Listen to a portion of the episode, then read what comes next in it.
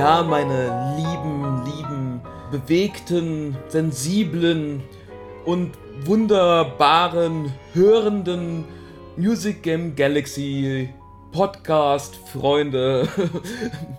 ähm, heute haben wir ein, ein Thema, das, das ja einfach die Herzen zum Erweichen bringt, die Gesichter zum Schmelzen. Ähm, nämlich heute habe ich mir überlegt, aus ähm, aktuellem Anlass, den ich aber erst am Ende erklären möchte, äh, dass ich gerne einen Podcast machen würde zu bewegenden Momenten in Computerspielen oder auch Momente, die uns vielleicht sogar zum Weinen gebracht haben. Hier ist übrigens Pepe. Ich fände es witzig, jetzt nichts zu sagen, sodass es so klingt, als ob er komplett alleine das aufnimmt. Du meinst, weil, weil ihn das so emotional bewegen wird, dass er alleine gelassen worden ist von seinen lieben Mit- Podcaster. Ich habe eh immer das Gefühl, dass ich, wenn ich komische Sachen sage, dass am meisten nichts kommt. Und ich immer das Gefühl habe, ich habe jetzt irgendwas, es war jetzt ganz schlimm oder ihr seid weg oder draußen oder sowas.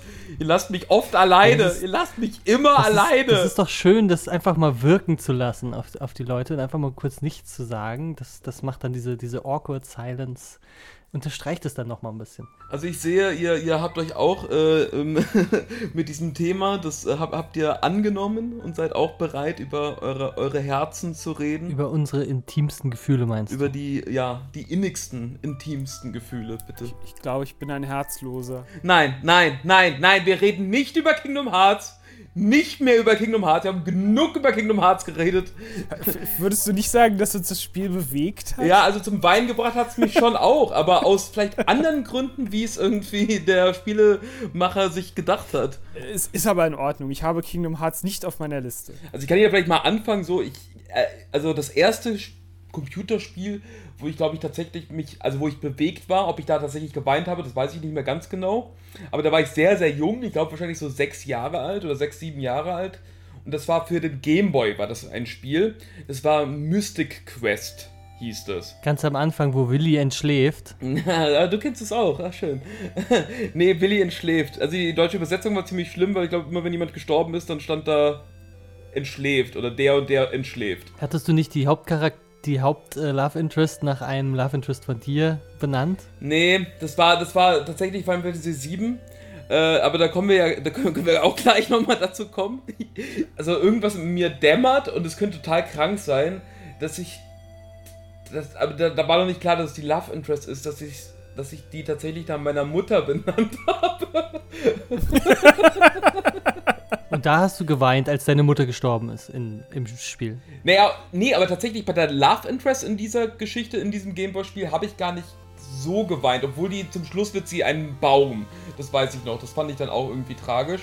Aber ich glaube, davor trifft man eine Frau, die ihren Bruder sucht. Ich glaube, Amanda heißt sie. Und ähm, oder, oder der Bruder ist irgendwie als wurde zu einem Papagei verwandelt. Und du brauchst die Träne der Medusa, um ähm, den Bruder halt irgendwie wieder in seine ursprüngliche Gestalt zu verwandeln, also in die menschliche Gestalt. Und dann bist du halt mit der viel unterwegs äh, und dann, also dann kämpfst du tatsächlich gegen eine Medusa.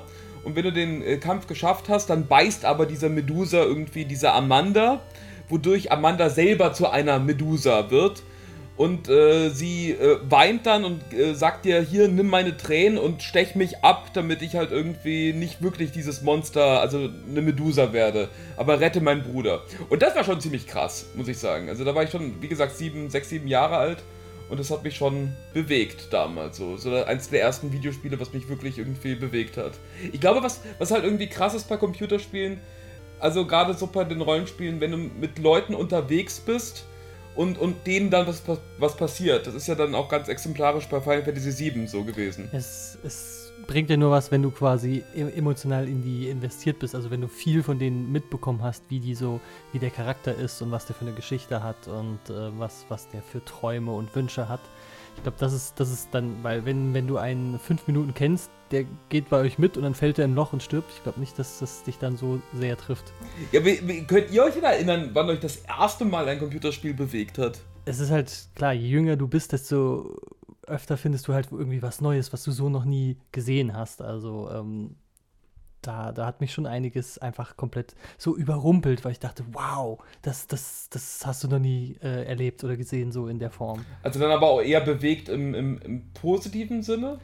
Ähm, was mir da spontan einfällt, ist, dass wir, dass wir viel und gerne Pokémon gespielt haben, das Gameboy, also Rot und Blau, die allerersten Editionen, die wir hatten. Und dann haben wir irgendwie geschafft, es auf einer, äh, auf einer Peer-to-Peer-Plattform im Internet die goldene Version zu kriegen auf Japanisch, die es halt hier überhaupt nicht gab. Und da haben wir uns irgendwie tierisch gefreut, dass wir die goldene gefunden haben. Also ein Freund und ich, dann sind wir im Zimmer rumgesprungen und haben gesungen, wir haben die goldene, wir haben die goldene. Ich glaube, wir haben sie dann gar nicht groß gespielt, nur so rein, reingeguckt und so. Das war, war glaube ich, auch nicht übersetzt, aber irgendwie war das, äh, war das toll, sowas, sowas worüber wir keine vielen Informationen hatten und wo wir irgendwie gelesen haben, das gibt's und oh, da, was, Pikachu läuft hier hinterher und krass und ah, ich will das und dann haben wir das gefunden und irgendwie erhalten und das war irgendwie so ein, so ein Erfolg. Das mit dem Pikachu war übrigens die gelbe, nicht die goldene. Was war denn Aber dann die goldene? Die goldene war, Gold und Silber war das, der nächste, der, der richtige Nachfolger. Gelb war ja mehr so ein, so ein äh, Zusatz ah, ja, oder so, so ein Remake vom, vom dann habe ich das wohl verwechselt. Aber also ihr hattet die goldene, das, das weiß ich auch noch. Ja, ich glaube auch, es war die goldene. ja. Es war definitiv die goldene, aber ja, es war nicht mit Pikachu. Aber es ist egal. Siehst du, siehst du den Rest habe ich gar nicht mehr so abgespeichert. Ja, ich glaube, das Problem ist, das Spiel konnte man ja auch nicht wirklich spielen, weil es auf Japanisch war. Also ich meine. Richtig, aber man wollte, man wollte halt schon mal reingucken ja. und sehen und das allein hat eigentlich schon fast gereicht. So, du wolltest es nicht, nicht spielen wie so richtig, aber du wolltest schon mal, schon mal so reingucken. Ja, Ben, wie ist es denn bei dir? Also, ich.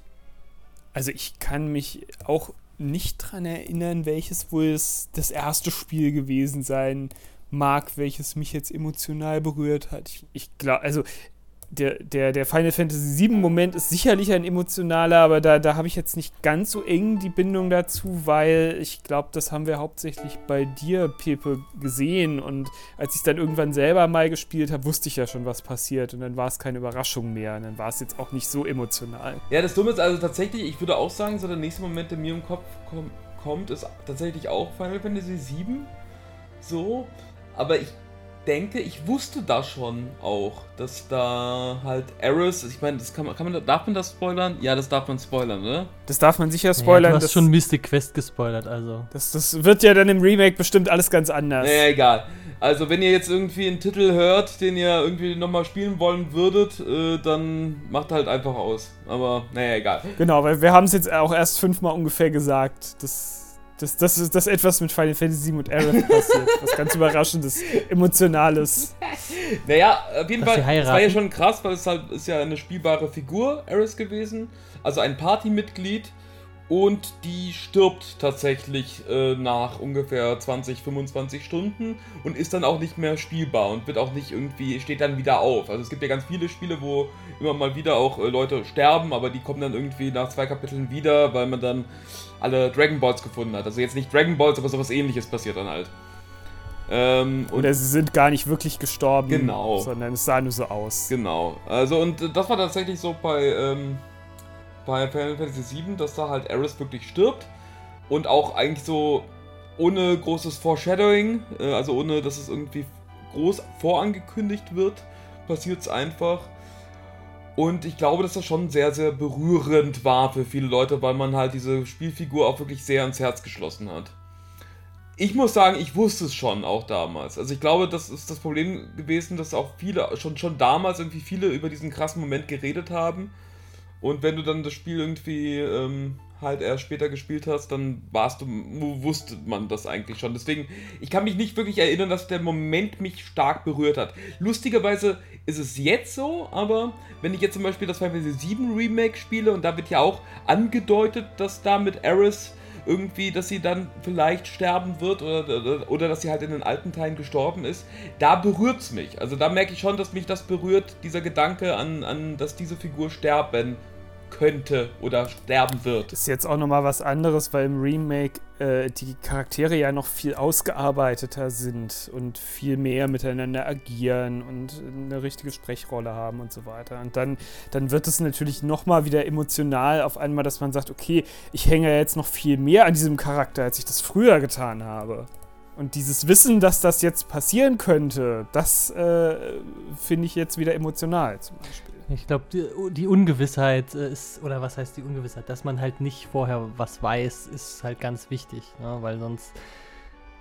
Ähm, du könntest ja auch äh, sagen, du hast das Gerücht gehört, dass sie stirbt, weiß es aber nicht und du levelst sie jetzt extra ganz viel, damit sie stark wird und es vielleicht äh, übersteht, weil du einfach trotzdem noch die Ungewissheit äh, hast, du kennst die Mechanik nicht oder weißt nicht, in welchen Umständen so sie stirbt.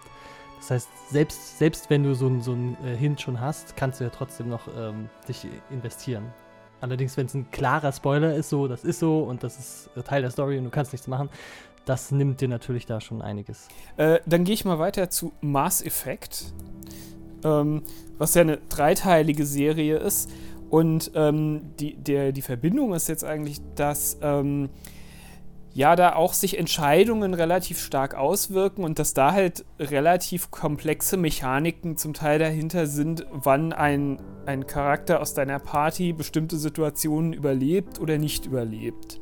Und ähm, dass du jetzt gesagt hast, hier, ich level den extra stark, damit der stark wird oder so, ja, das könnte zum Beispiel so ein Aspekt sein. Ich kenne sie jetzt die, auch nicht alle im Detail, aber man trifft in dem Spiel, ist ja auch ein äh, amerikanisches Rollenspiel, immer wieder Entscheidungen, dass man sagt, hier, du gehst jetzt auf diese Mission oder so und wenn das eine storyrelevante Mission ist, dann kann das schon sein, dass dann, wenn du jemanden dahin schickst, der dafür eigentlich nicht geeignet ist, dass das vorgesehen ist, dass der dann da stirbt und dann ist der auch für den Rest der Trilogie halt tot.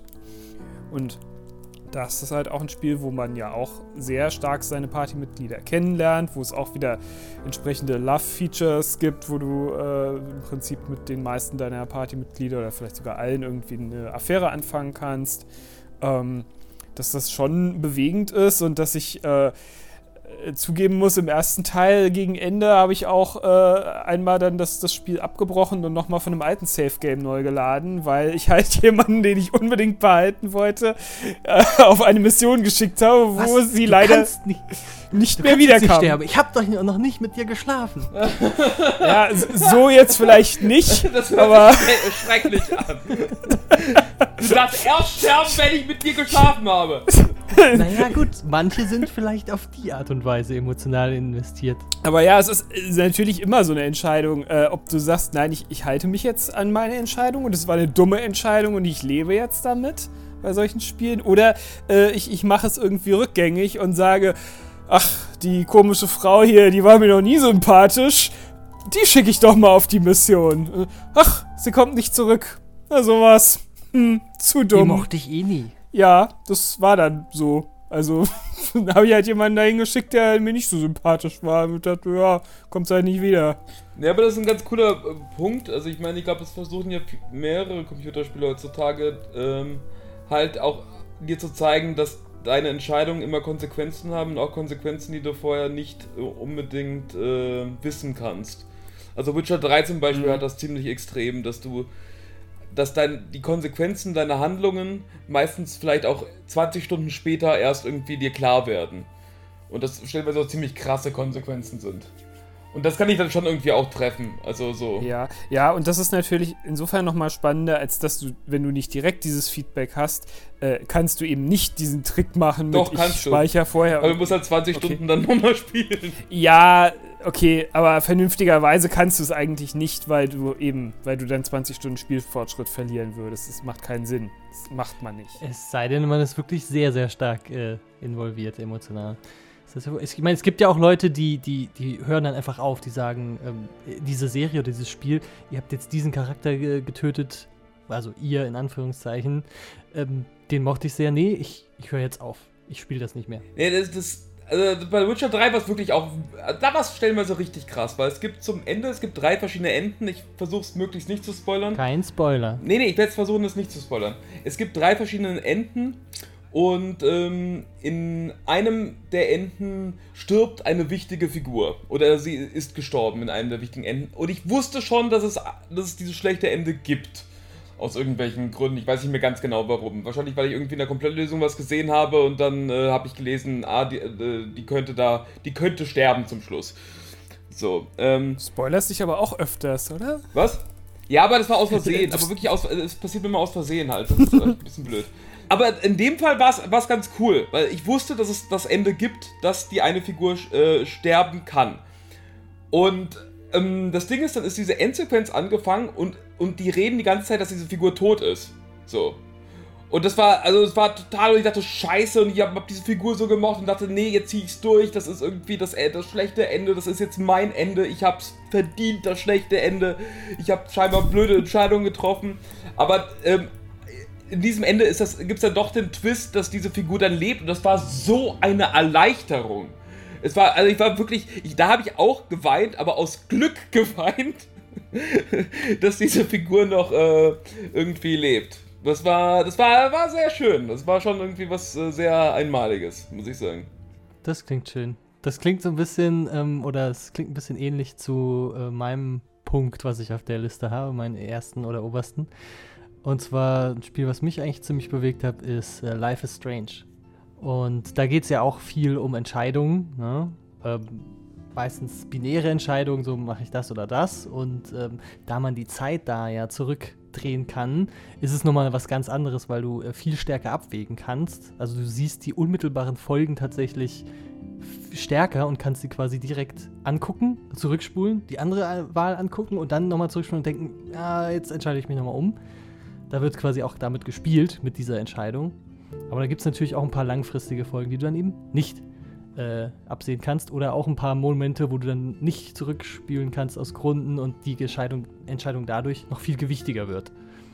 Und das fand ich äh, sehr schönen Umgang mit, mit dem Feature und ähm, hat halt viel Bedeutung da reingelegt und die, dich die Konsequenzen dann auch ähm, anders überdenken lassen. Und da, da ich, war ich auch sehr investiert in die Charaktere und in die ganze Geschichte. Ja, da gibt es ja ein, ich glaube, einen Moment in der Mitte, der, der, der, ist mir in Erinnerung geblieben, der ziemlich krass war. Ich glaube, da gibt es eine Nebenfigur, die sich umbringen möchte. Und je nachdem, was du zu ihr sagst, bringt sie sich tatsächlich um oder nicht.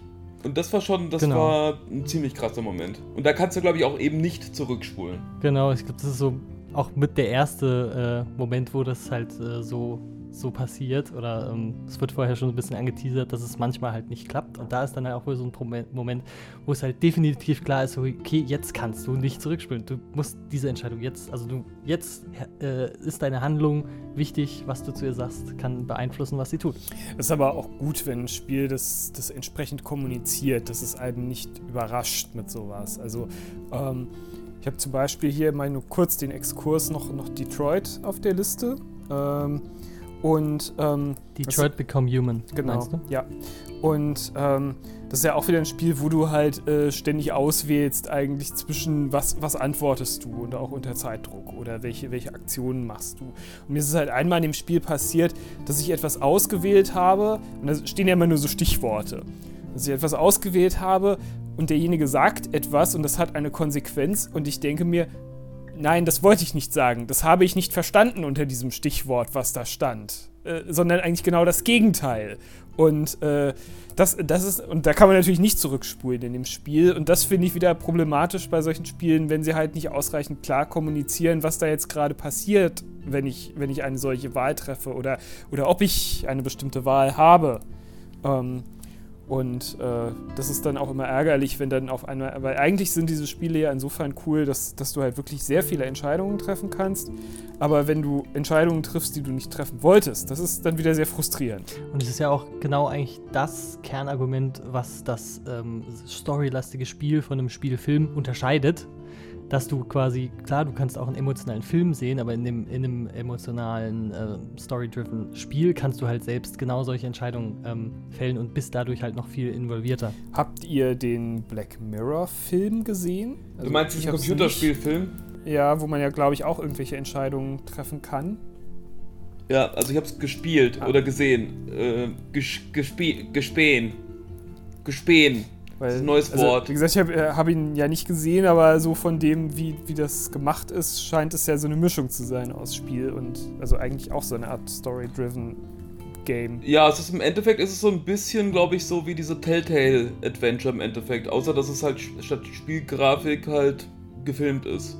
Ja, es ist, es ist noch ein bisschen weniger Spiel als äh, die meisten ähm, Spiele, weil die halt meistens noch äh, weitere Mechaniken haben, also dass du halt auch den Charakter bewegst.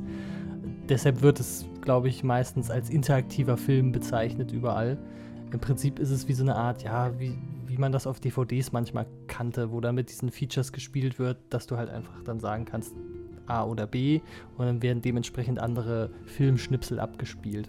Ja, aber es gibt wirklich sehr, sehr viele ähm, Filmschnipsel oder Möglichkeiten oder alternativen Enden und so weiter, dass, ähm, also das ist äh, so sehr verschmolzen Spiel und Film habe ich, glaube ich, vorher noch nie erlebt. Ja gut, es gab früher natürlich immer diese FMV-Spiele, das war ja damals schon quasi interaktive Filme oft wobei da der, in, der Interaktionsgrad ne, meistens noch ein bisschen höher war mit Items, die man auf irgendwas benutzen konnte und sammeln konnte. Naja, das ist ja im Endeffekt, also das ist ja ein bisschen wie diese Text-Adventures. Also die sind ja auch schon, können ja sehr emotional sein. Also auch diese Phoenix Wright-Teile habe ich im Kopf, zum Beispiel, dass die sehr emotional waren.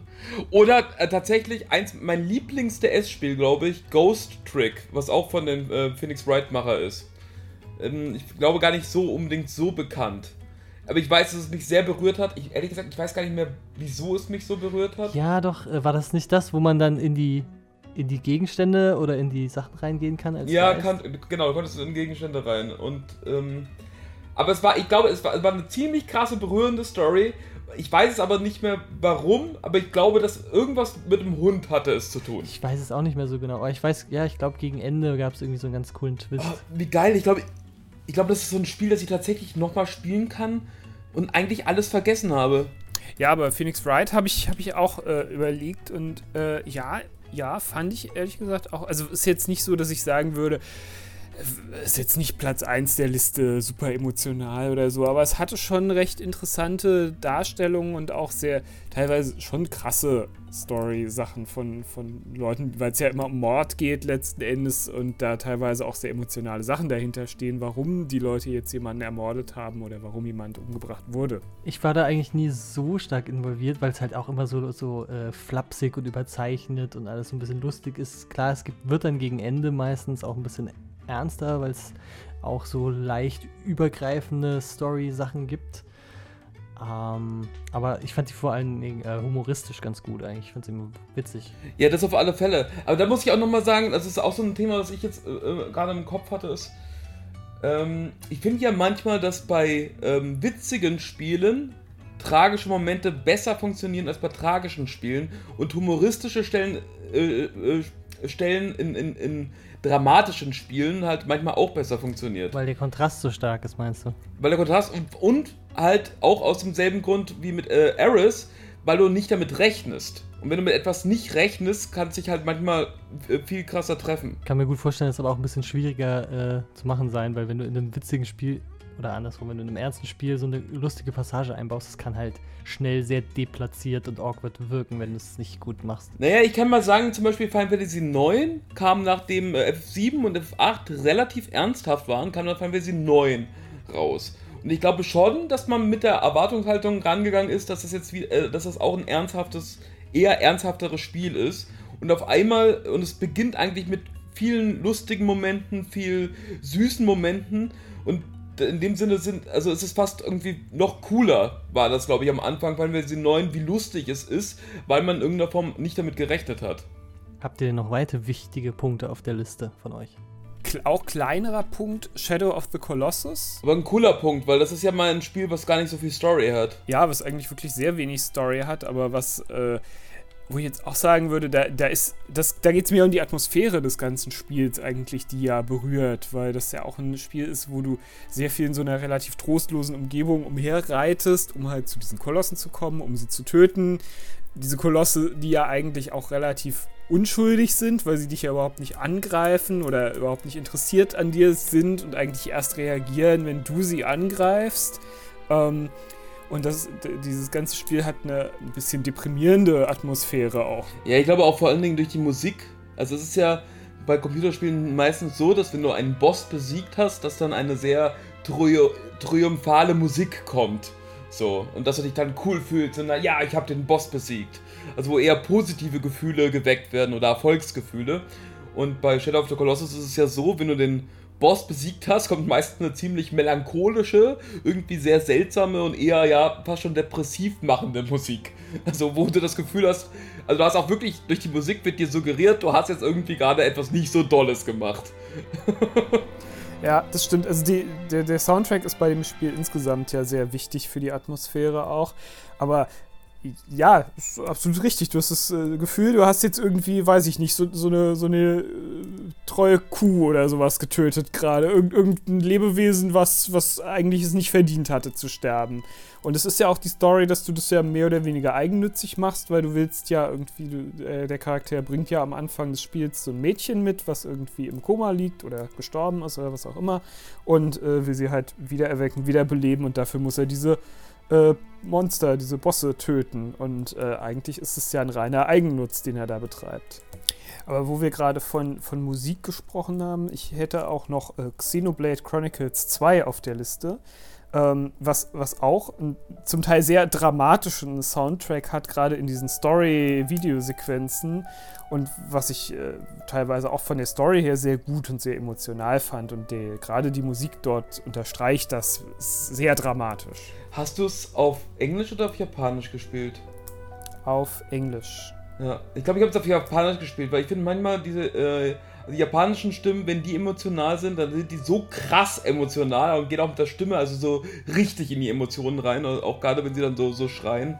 Das finde ich schon immer, immer, äh, das trifft einen immer sehr direkt halt. So, also aus Animes kenne ich das auch. Also ich habe da Neon Genesis Evangelion im Kopf, wenn da Leute schreien, dann schreien sie richtig. Kann man, ist glaube ich wirklich auch ein bisschen Geschmackssache, ob man jetzt sagt, das ist, das kommt mir übertrieben vor, das ist irgendwie so ein Overacting oder ob das äh, einem natürlich vorkommt, weil man sagt, der, der Charakter ist jetzt so bedrängt in dieser Lage oder so, dass er tatsächlich so völlig ausrastet. Ja, ich glaube, es ist tatsächlich, naja, es ist ja schon auch, also jetzt, glaube ich, in Deutschland ist es, glaube ich, äh, ist man das nicht gewohnt, dass Leute äh, emotional rumschreien. Also du meinst, die Deutschen sind so vernünftige Menschen. Ja, stimmt, die, die, die schreien eher in sich rein als nach außen. Oder im Fußballstadion. Aber ich glaube auch, also da können wir auch über Fußballspiele reden. Weil ich glaube, das ist auch ein ja. sehr emotionaler Punkt, diese ganzen EA-Games. Das immer emotional so mit, ja. Diese ganzen EA, EA Sport Games sind eigentlich, da, das ist eigentlich der emotionale Höhepunkt der Computerspiele. Ja, egal. Keine Ahnung. Also ich glaube, da haben wir, können wir gar nicht so viel dazu sagen zu äh, Sportspiele, oder? Oder sollten wir nochmal einen extra Podcast über Sportspiele machen? Nee, aber wir waren ja beim Thema Musik wegen Xenoblade äh, Chronicles, was Ben angesprochen hatte. Und ein Spiel, was mich durch, durch die Musik im weiteren Sinne auch äh, komplett vereinnahmt oder äh, begeistert hat oder bewegt hat, äh, war das Spiel Transistor. Der Nachfolger von, oder was heißt, äh, das Nachfolgeprojekt von denen, die ähm, Bastion, oder also Bastion geschrieben, gemacht haben. Das fand ich zum Beispiel nicht so interessant, aber Transistor ähm, das hatte so eine, so eine, so eine Optik, eine Erzählweise und ähm, Musik, die mich total angesprochen hat. Das hat mich sehr stark involviert. Es geht auch irgendwie um, äh, die Hauptfigur hat ihre Stimme verloren durch einen bestimmten Vorfall. Und ähm, das gibt dem quasi nochmal eine, eine zusätzliche Ebene, mit der gespielt wird. Ähm, das, das hat mich sehr stark angesprochen und ähm, ja, bewegt. Ja, ich glaube, es ist auch nochmal ein guter Punkt oder sehr spannend. Äh, Spiele, also das ist ja tatsächlich dann auch, dass das, das, ich meine, in dem Sinne mit Musik, gemeinsam mit Musik ähm, manchmal Atmosphäre oder auch spielerische Momente geschaffen werden, die einen bewegen können. Also ich habe da auch so gerade im Moment Flower im Kopf. Das war so ein Spiel für die PS3, was, was eigentlich nicht viel, viel Spiel hatte.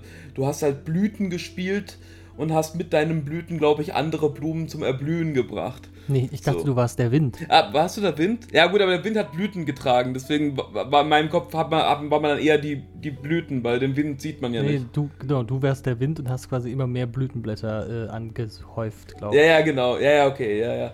Ähm, aber auf jeden Fall... Ja, also ich meine, das hatte ja, das hatte auch keine Handlung. Also es wird dir jetzt eigentlich nichts erzählt, außer du kannst dann halt irgendwie was hineininterpretieren. Und aber das hat einen, einen, einen, trotzdem durch die Musik und durch auch durch das Gefühl, Wind zu sein tatsächlich, hat das einen irgendwie, ja, hat mich ja jedenfalls auch berührt.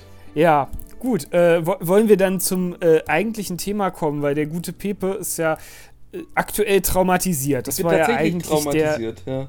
der, der Auslöser dieses Podcasts. Ich, ich hätte noch eins auf meiner Liste. ja, Kleiner Punkt. Und zwar fand ich jetzt von der Geschichte her eigentlich gar nicht, aber es gab gegen Ende eine ziemlich äh, bewegende Passage in dem Spiel Braid, geschrieben B-R-A-I-D. Das ist ja ein 2D-Rätselspiel. Ich glaube, ihr habt das auch gespielt. Ja, ja, ja. Und die Geschichte ist, naja, die wird einfach nicht nennenswert erzählt. Sie ist existent und kaum zu verstehen, aber gegen Ende, die Endsequenz, das letzte Level, das war einfach, äh, das hat mich schon extrem beeindruckt, dass ich es quasi direkt zweimal im Anschluss direkt nochmal gespielt habe. Ähm, das war auch sehr bewegend. Gar nicht so wegen dem Inhalt, sondern mehr, weil, weil da einfach irgendwas, weil da was passiert ist, was, was du so noch nie gesehen hast in, in, in diesem Spiel oder in anderen. Jedenfalls ich nicht. Ich finde, du kannst es schon spoilern. Also sie sind auch schon alt genug. Nee, nee, ich Nee, nee, nee. nee finde ich nicht. nö. Ich, ich habe es auch noch nicht durchgespielt. Ach so, okay, das tut mir leid, ja. Ja, nee. Ähm, Also, äh, ich weiß es auch nicht, was passiert. Ich habe so im Kopf, dass es etwas ist, was dich quasi den. Ja. Das lässt, was, dein Ko- es lässt deinen Kopf explodieren, so ein bisschen. Ja, und es wirkt sich, glaube ich, auf das aus, wie du das Spiel insgesamt siehst, oder? Also, was, Ja, was gen- auf, auf Ja. alles, was du sozusagen vorher doch, getan das schon. hast. Aber, aber erwarte einfach nicht zu viel. Erwarte jetzt nicht zu viel. Ich glaube, weil ich habe nichts erwartet. Ich, hab's, ich dachte, ich spiele einfach nur ein Puzzlespiel. Und dann hat es mich erst, erst recht irgendwie, hat es mich dann irgendwie, fand ich es geil. Ich glaube, wenn du jetzt zu viel erwartest, dann ähm, könnte man enttäuscht sein. Ja, das ist eigentlich ein generell, generelles äh, Thema, was Erwartungshaltung angeht. Also, ne, der, der, der Hype, das, die meisten Sachen, die zu stark gehypt sind, den kann nicht gerecht geworden sein. Mhm. Also, ja, genau, das, äh, das führt mich auch noch zu, zum ganz kurzen Punkt, nämlich ich habe mir einfach mal auf die Liste geschrieben The Last of Us, weil ich das in sehr vielen Listen gefunden habe über Spiele, die uns bewegten, die Top 10 Spiele, die uns zum Weinen brachten, was auch immer, Artikeln im Internet. Und ähm, meine, der, der Kelvin und ich haben es ja durchgespielt und ich fand, ich hätte es jetzt, ich würde es nicht auf meine Liste nehmen, weil ja, war schon gut erzählt, war schon auch interessant und sowas, aber ist jetzt überhaupt kein Spiel, wo ich sagen würde, das hat mich jetzt emotional völlig mitgenommen oder so. Ich glaube, The Last of Us ist ein super Beispiel, wenn du, sag ich mal, noch nicht so viel gespielt hast, noch nicht so viel gesehen hast, ähm, dann ist es, glaube ich, kann es sehr packend sein. Ähm, bei uns ist es vielleicht auch einfach so eine leichte Übersättigung. Also wir, es, ich fand es wirklich auch technisch und handwerklich super, super gut gemacht und schön erzählt. Aber dadurch, dass ich quasi auch schon ähnliche Sachen kenne, hat es mich jetzt auch nicht so abgeholt, dass ich gesagt habe, wow, mein, mein Kopf ist gerade explodiert. Richtig. Und es hat auch, glaube ich, wieder was mit Erwartungshaltung zu tun, weil dieses Spiel ja auch sehr gehypt war. Und wenn man es dann mit, mit sowas im Hinterkopf spielt und wie du sagst, schon sehr viel mal gesehen und erlebt hat, dass man dann vielleicht sagt, ja, war, genau, war handwerklich gut, alles eigentlich in Ordnung, aber jetzt irgendwie so richtig was Neues erzählt hat es mir auch nicht. Ich glaube tatsächlich, dass auch bei Last of Us ist, ist glaube ich, das Besondere in irgendeiner Form, dass es ja ein westliches Spiel ist. Das halt irgendwie eine emotionalere Geschichte erzählt. Ich denke meistens gar nicht in solchen Kategorien. Nee, ich, ich, ich auch nicht, aber ich kann mir halt vorstellen, also das, also es gibt ja schon viele Leute, die eher nur westliche Spiele spielen. Also sowas wie, also so GT, ist dann halt GTA. aber auch eine Geschmacksfrage. Ja, ja, klar, GTA und so weiter. Aber dass die Leute, die dann Last of Us spielen, aber eher aus dem Grund, dass sie ein Actionspiel spielen wollen, dass dann es besonderer noch ist für die Leute, wenn sie auf einmal so emotional gepackt sind in der Story. Gut, jetzt, wenn ich, wenn ich jetzt einfach mal unterstelle, dass äh, Xenoblade und Red Dead Redemption ein gleiches Level an emotionaler Invest Investigation haben, ist es halt einfach ein komplett anderes Genre und eine Geschmacksfrage. Ja, das, ja, das ja sowieso, aber ich, ich, ich, ich äh, versuche ja gerade nur drüber nachzudenken, warum es für viele Leute so emotional war, The Last of Us. Das meine ich. Also für uns, die auch sehr viele Jap äh, japanische Spiele spielen, die viel, viel mehr emotionale Themen haben, ist es dann vielleicht nichts mehr Besonderes mehr, The Last of Us. Aber für Leute, die eher nur westliche Spiele spielen, dann ist es vielleicht eher was Besonderes. Ja, du könntest aber auch sagen, für, für Leute, die eher Rollenspiele sonst spielen, ist es nichts Besonderes, weil sie eher das gewohnt sind, dass sie da emotional gepackt werden, während Leute, die eher Actionspiele spielen, das vielleicht mehr überrascht. Ja, naja, da würde ich aber auch, also das Ding ist halt, also welche Spiele mich auch stellenweise sehr berührt haben, sind zum Beispiel auch die Metal Gear Solid Spiele, die ja auch eher Actionspiele sind oder ja, Schleich-Action-Spiele, so. Also wo es ja schon auch sehr emotionale Momente gibt. Aber das, das ist ja halt auch, also jetzt im Vergleich von Metal Gear Solid und Splinter Cell, was ja irgendwie, das eine ist eine japanische Serie, das andere ist eine amerikanische Serie. Ich glaube, Splinter Cell hat jetzt niemanden, glaube ich, hat nicht so viele berührende Momente wie jetzt Metal Gear Solid zum Beispiel drin. Also ich glaube, die Japaner sind da viel, viel mutiger, irgendwie, äh, also wirklich emotional tragische Momente einzubauen in ihre Spiele. Naja, aber äh, ja, aber Metal Gear Solid ist natürlich auch ein Spiel, was wieder sehr story-getrieben ist in vielerlei Hinsicht. Und Splinter Cell ist etwas, wo die Story einen Rahmen gibt, mehr für die Level in der so Regel. Hit, so ähnlich wie Hitman. ja, oder wie, wie Call of Duty oder so, wo du sagst, äh, das ist eigentlich nur schmückendes Beiwerk, damit wir eine Verbindung haben zwischen den Leveln, die wir gebaut haben. Jetzt mal ein bisschen übertrieben ausgedrückt. Ja, aber jetzt. Und ja. äh, das, das traut sich natürlich nicht viel, weil es muss sich nichts trauen. Das ist nicht dafür da. Äh, natürlich, wenn man, wenn man in dieser äh, Weise darüber denkt, dann kann man auch sagen, natürlich war in Call of Duty Modern Warfare eine Flughafenszene, wo man Zivilisten erschießen kann, emotional aufwühlend. Ähm, weil es für Call of Duty Maßstäbe sich eine, eine Unverschämtheit getraut. Das ist auf jeden Fall, das war ein ziemlich krasser Moment, glaube ich. Also ich glaube, du bist da undercover und bist da mit so einer Terrorgruppe unterwegs, die dann irgendwie, ja, äh, glaube ich, dir auch sagt, du sollst jetzt hier die Flughafenpassagiere ähm, töten. Nee, du musst, du musst nicht. Du, äh, du sollst auch nicht in dem Sinne. Also es wird dir, es wird dir offen gestellt und es wird so ein bisschen suggeriert, dass, naja, du bist jetzt der Terrorist, aber du bist der Undercover-Agent. Das heißt, damit du dich realistisch verhältst, äh, ja, musst du mal, dir mal überlegen, ob du Damit jetzt glaubwürdig jetzt, quasi ja, ist. Genau, weil alle Terroristenfreunde um dich herum erschießen jetzt gerade Zivilisten und du bist der Einzige, der es nicht tut. Hm, sieht komisch Ja. aus. Aber ähm, Ich meine, ich finde ich find das natürlich trotzdem scheiße, weil das so ein ziemlich plattes, gut-böse Bild natürlich immer hat, diese ganzen Modern Warfare-Spiele, aber naja. Ja, und ich, ich fand es jetzt auch nicht emotional großartig aufwühlend, als ich das Ding gespielt habe. Aber das ist wieder auch dieses, was erwartest du und was hast du vorher schon Na, gesehen. na, aber das Ding ist, das ist ja aber auch nicht, also das, ich finde es aber auch nochmal ein Unterschied. Das ist ja nicht unbedingt emotional, das ist eher schockierend. Da geht es ja eher um den Schockfaktor, als darum, irgendwie dich in, in, in also das, das eine, äh, eine emotionale Geschichte zu erzählen. Also was, was ja in den japanischen Rollenspielen, weil dann passieren Leuten Sachen oder du erfährst was von Leuten, die, die du sowieso schon lange begleitet hast und dann äh, ähm, siehst du eine andere, äh, emotionalere Seite der Figuren und das ist dann emotional. Du meinst, So. du meinst, es hatte mehr so den Geschmack von etwas, was gemacht wurde, um einen, ähm, einen Verkaufseffekt oder einen kontroversen Effekt zu erzielen, so mehr, mehr drüber gestülpt. Weißt du, wie ich meine? Ja, ich meine, das ist so, so ein. Sch- Also, wenn du ein Horrorspiel machst, dann geht es ja auch zum Beispiel darum, möglichst irgendwie zu schocken, gell? So, also da kann. Also, auch plakative Momente können dann ja auch manchmal ganz cool sein. Ja, aber es stimmt natürlich schon, dass das auch äh, durchaus mit Bedacht ist bei solchen Szenen, dass man sagt, wir machen jetzt etwas Krasses hier. Wir wollen Aufsehen erregen. Äh, ne? Schlechte Presse ist gute Presse, so ein bisschen in dem. Ja, Mantra. beziehungsweise am besten noch wirklich diese kontroverse Presse. Also gar nicht mal, dass alle sagen, das ist schlecht, sondern dass alle darüber diskutieren. Das ist, äh, weiß ich nicht, wie wenn du jetzt sagen würdest, wir machen so eine 11. September-Simulation oder sowas und äh, da, da können sich alle wunderbar drüber ausdiskutieren. Naja, das ist ja im Moment, ist es ja, also wo wir gerade über Last of Us geredet haben, es ist ja auch La- Last of Us 2 ist erschienen. Ähm, das ist äh, übrigens nicht das Spiel, über das ich reden möchte, auch wenn das ein ziemlich aktuelles Spiel ist.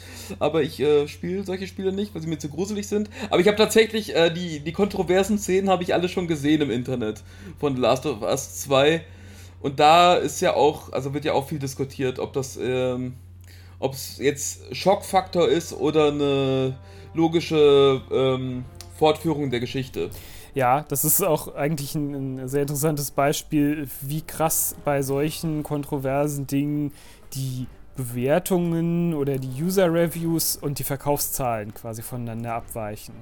Weil das Spiel wird ja tatsächlich gereview-bombt und äh, extrem schlecht äh, bewertet von vielen Leuten. Die Presse fand es großartig, die Spieler finden es scheiße, es verkauft sich fantastisch. ja, und von daher würde ich auch sagen, ich, ich glaube nicht mal, dass, dass man sagen kann, die Spieler finden es scheiße, sondern eine gewisse Menge von Spielern findet es scheiße. Wahrscheinlich ist es lange nicht die Mehrheit. Ich glaube, sonst würde es sich nicht so gut verkaufen. Apropos kontrovers, du hast doch noch was auf dem Herzen, was du loswerden willst, Pepe. Ja, also, ich meine, der Grund ist, weshalb. Das traurigste Spiel der Geschichte der letzten nee, 20 Jahre. Das Ding ist, es, es, es, es knüpft so ein bisschen darauf an, was ich ja vorhin erzählt habe. Es gibt ja Spiele, da erwartest du nicht, dass etwas Emotionales passiert und dann trifft es dich so richtig. So. Ähm, und zwar bin ich gerade, ich bin sogar noch dabei, es zu spielen. Ähm, und zwar bin ich, spiele ich gerade im Moment Paper Mario, der Origami-König. Ein schönes, buntes, lustiges Spiel mit viel Und dann Konfetti. an der richtigen Stelle den Spoiler-Warnungen auszusprechen. Naja, ich würde ich würd sogar sagen, also ähm, vielen Dank fürs Zuhören. die Leute, die irgendwie ähm, sich, äh, sich Paper Mario The Origami King nicht spoilern lassen wollen, ähm, ja, äh, schaltet gerne bitte jetzt aus, weil ich würde sehr gerne wirklich ins Detail gehen. Ähm, und ihr könnt es euch ja dann anhören, wenn ihr das Spiel dann mal dann gespielt habt. Wer hätte gedacht, dass solch ein Satz in, in diesem Podcast einmal fallen würde? Wenn ihr Paper Mario nicht gespielt habt und euch nicht spoilern lassen wollt, dann schaltet jetzt bitte aus. So, also Paper Mario, der Origami-König. Also ich muss ja erstmal sagen, es ist ein ähm, ich habe, glaube ich, jeden Paper Mario Teil gespielt. Und jeder Paper Mario Teil sind ja so, ja, so Rollenspiel-Adventures. Also es, am Anfang war es eine Rollenspielserie und jetzt wird es immer mehr zu einer Adventure-Serie. Also es, die Rollenspielelemente werden immer weniger und es gibt immer mehr Adventure-Elemente, so, ich sag mal so aus, aus Zeldas und so weiter. Aber was, was typisch ist für die Paper Mario Serie, ist, dass es, dass es sehr, sehr lustig und unterhaltsam geschrieben ist, sich selber stellenweise immer die ganze Zeit verarscht, das Mario-Universum verarscht und so weiter. Und äh, es ist halt alles aus Papier. Das sagt ja auch schon der Titel, Paper Mario. Und in Paper Mario und der Origami-König ähm, gibt es den bösen Origami-König eben, der dann irgendwie aus den Papierwesen in diesem Paper Mario-Universum ähm, Origami-Wesen macht, die dann auch äh, hörig sind dem Origami-König. Und er möchte irgendwie, glaube ich, das ganze Peach-Königreich äh, äh in Origami verwandeln. Ich glaube, äh, Prinzessin Peach ist auch am Anfang schon Origami. Also als ein Origami-Wesen. Ähm, dich begleitet, also du spielst Paper Mario und dich begleitet die Schwester von diesem Origami-König, Olivia, auch ein Origami-Wesen, die sehr, sehr süß ist, sehr lustig, irgendwie sehr, also immer sehr, sehr krasse Emotionen hat, sich unglaublich freuen kann, unglaublich wütend sein kann, also auch eine sehr, sehr liebenswürdige Figur. Ähm, und so, ich sag mal so, nach dem ja, ersten Fünftel des Spiels triffst du einen Bomb-Omb. Also Bomb-Ombs sind ja diese kleinen lustigen Bomb-Ombs aus Super Mario, die äh, mit so einer Lunte am, am Kopf und äh, ja, und in dem Fall ist das ein, ein Bomb-Omb, der seine Erinnerung verloren hat. Aber irgendwie sehr entspannt ist. Also der, ist, der begleitet dich dann auch äh, einen größten Teil des Spiels und der ist irgendwie faul und ist irgendwie so ein bisschen, ja, eher so ein kleiner Mieserpeter, macht dir die ganze Zeit Schwierigkeiten, aber ähm, irgendwie trotzdem, also sehr, sehr liebenswürdig, wie sogar, wie, wie irgendwie alles in diesem Spiel. Sehr süß, sehr liebenswürdig, sehr lustig, parodistisch. Und dann gibt es eine Stelle, so, ja, also ich würde sagen, nach dem ersten Drittel des Spiels, da taucht plötzlich der Origami-König auf und schmeißt einen riesigen Felsen auf die Olivia, also auf seine Schwester. Man hört noch, wie Olivia unter diesem Stein schreit. Und äh, du und der Bomb-Omb stehen halt so daneben und, oh, was machen wir jetzt? Ach, scheiße. Und der Bomb-Omb hat auf einmal irgendeine Idee. Und ähm, da war es schon der erste Moment, wo ich dachte, also ich habe gerade was im Kopf, was, was der Bomb-Omb machen könnte, aber das macht er nicht. Und das macht er aber tatsächlich nicht. Er sagt dann, nee, wir müssen irgendwie auf irgendein Schiff und irgendwas holen, okay? Also so eine kleine Nebenquest, ein bisschen nervig, geht man auf so ein Schiff. Und da ist so ein riesiger Safe. In dem Safe ist eine Box, die scheinbar dem Bob-Bomb gehört. Er nimmt diese Box. Dazwischen kämpft man gegen ein großes Tentakelwesen, was auch ganz lustig war. Und dann geht man zurück zu diesem großen Felsen, wo drunter diese Olivia, also diese Schwester von Origami-König, immer noch drunter liegt. Und der Bomb-Omb erzählt jetzt, ich habe jetzt meine Erinnerung, äh, habe ich, also bestimmt vorher war irgend so ein Feuerwerk, wo auch der Bomb-Omb schon gesagt hat, dass er seine Erinnerung jetzt irgendwie wiedererlangt hat. Und er sagt ja, es tut mir leid, dass ich die ganze Zeit gestiegen habe, ich kann dir jetzt erzählen, weshalb ich meine Erinnerungen, also was meine Erinnerungen sind. Und der kleine süße Bomber erzählt halt irgendwie, dass er, keine Ahnung, dass er mit Kumpels auf diesem Schiff war und ganz viele Bomboms äh, Kollegen haben irgendwie das Leben verloren. Bei diesem Schiffskampf hat er auch seine Lunte verloren, also seine die, die Zündschnur, was ich äh, äh, nie, nie irgendwie vorher gesehen hatte, dass er keine Lunte hatte. Aber egal. Und außerdem hat er sowieso immer diese Kiste dabei gehabt und in dieser Kiste waren die Überreste seines besten Kumpels, also sein, seines äh, ein, ein Bomb, der schon ganz viel früher ja schon gestorben ist. So. Äh, und, und Mario hört so ganz, äh, äh, steht daneben, hört da benommen zu. Und dann gibt es einen Schnitt auf den Bonbon und er hat dann scheinbar aus dieser Kiste die Lunte von seinem ehemaligen Freund genommen, hat sie sich an den Kopf gesteckt und sagt dann noch sowas wie, ja, jetzt habe ich endlich meine Erfüllung gefunden, zündet sich an und explodiert, also stirbt wirklich und zerschmettert damit diesen Felsen. Und das war etwas, was ich schon sehr, sehr schockierend fand für ein süßes, lustiges Paper Mario Spiel. Ähm, ja. Ja, es geht dann eigentlich noch so ein bisschen weiter, weil diese Olivia rafft dann erstmal nicht, dass äh, die sich der Bomber in die Luft, wirklich in die Luft gesprengt hat. Äh, sondern sagt, ah, hast du einen lustigen Raketenhammer genommen und damit den Felsen in die Luft gesprengt. Und, und man, man, Mario spricht halt auch die ganze Zeit im Spiel nicht und äh, ist dann nur benommen und traurig, sitzt er da und dann rafft das diese Olivia erst und fängt dann an zu schreien und zu weinen und läuft weg. Also es ist no, nochmal überdramatisch. Äh, und dann. Ich meine, es wird ein bisschen revidiert, weil kurze Zeit später sieht man dann tatsächlich den Geist dieses Bonbons. Also ich meine, er ist wirklich tot, das ist schon irgendwie krass. Aber du, äh, der Geist sagt dir dann, bitte muntere Olivia auf, sonst war mein Opfer umsonst gewesen. Also das revidiert so ein bisschen, weil es ist dann ein bisschen wie bei Star Wars, dass man halt den Geist dann äh, noch, noch gesehen hat. Aber auf jeden Fall, äh, der Moment hat mich wirklich schockiert. Also, weil ich es erstmal nicht erwartet habe, dass in einem Mario-Spiel jemand quasi wirklich Suizid begeht. Ähm, ja. So viel zu meiner Paper Mario Origami König Story, die mich sehr schockiert hat. Seid ihr noch da? Naja, es ist die, dieser, eben dieser Überraschungsmoment. Also wir haben ja vorhin schon drüber gesprochen, hast ja auch gesagt, so dieses, womit du nicht rechnest, äh, gerade auch in einem Spiel, was eher humoristisch ist und jetzt erst recht in einem Mario-Spiel, wo man ja eigentlich so Familien- und kindergerechte Unterhaltung erwartet und äh, so ein Thema Thema wie Suizid eigentlich eher ungewöhnlich ist. so um es mal vorsichtig auszudrücken. Und äh, ich meine, das, äh, das, das Thema ist ja jetzt kein neues in dem Sinne, dass, dass jemand eben sich opfert, um jemand anderen zu retten. Aber es ist ja immer ein dramatisches Thema. Aber natürlich, das in so einem Spiel zu erwarten. Also ich habe, also ich, ich, das Ding ist, ich habe, also ich war auch nicht, ich war jetzt nicht wirklich ähm, zu Tränen gerührt oder es hat mich irgendwie, also andere Spiele haben mich dann eher manchmal irgendwie, das ist traurig oder melancholisch oder auch so schön, dass man irgendwie weint.